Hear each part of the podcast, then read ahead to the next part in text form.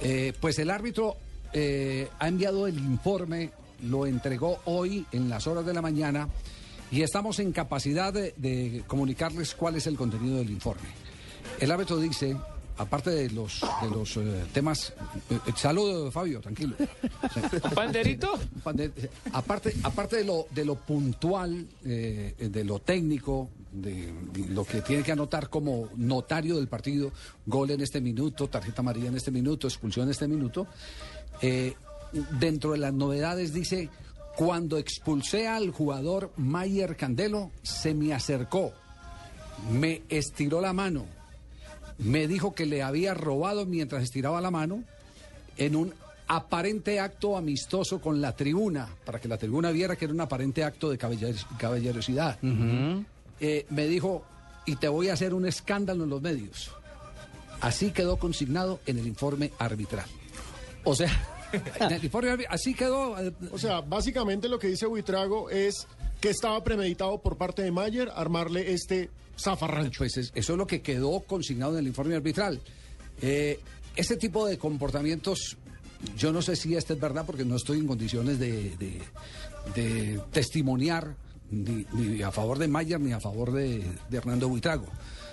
Pero en el fútbol son muy comunes. Es que estaba haciendo memoria, no sé si, si podemos de pronto llamar a Albert Duarte, pero hubo un episodio similar de un jugador de fútbol siendo árbitro Albert Duarte que fue a estirarle la mano diciéndole ese tipo de cosas para engañar eh, eh, a, la, a la tribuna. Sí. A los Es hinchas. decir, para engañar a los hinchas y no, que crean que me estoy despidiendo caballerosamente. Juego pero, limpio, sí. pero estoy diciendo otras cosas. vos sos un hijo Vos- de tantas. Exacto, cierto. Y yo te voy a. Es, es- exactamente. Entonces, cosas eh, de la mamá. Albert Duarte no le, le respondió con la mano.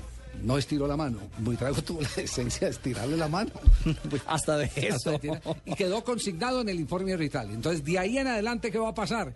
De ahí en adelante va a haber una eh, situación más aparte de la expulsión que queda consignada en eh, los códigos como un hecho eh, reglamentario directo que es el que el jugador fue expulsado por una doble tarjeta amarilla y el reglamento dice que tiene tantas fechas de suspensión. Ya viene es lo adicional, el comportamiento, los agravantes del caso, El candelazo de Candelo. el candelazo de Candelo, está bien bautizado. Eh, ¿quién, Pero ahora- quién- quién podrá dirimir esto? Esto lo puede dirimir la comisión llamando a Mayer Candelo y llamando al eh, señor eh, Buitrago a ampliar el informe. ¿Y polígrafo? Ahora, Javier. El polígrafo pero- pero hay sería la cosa- solución. Genial.